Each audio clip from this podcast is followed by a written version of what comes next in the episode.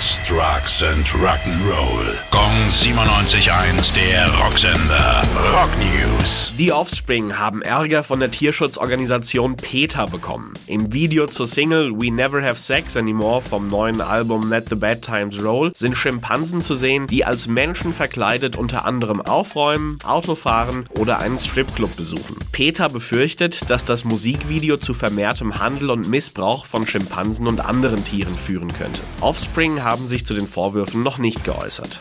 Das Red Rocks Amphitheater in den USA bietet ab sofort einen besonderen Service für alle Konzertbesucher an. Die ersten 100 Gäste jedes Events bekommen kostenlos eine Ladung vom Johnson Johnson Corona-Impfstoff. Gesundes Publikum ist für die Unterhaltungsindustrie unerlässlich, sagte ein Sprecher der Location dazu. Rockfans können sich ihre Dosis zum Beispiel bei einem Konzert von Foreigner demnächst dort abholen.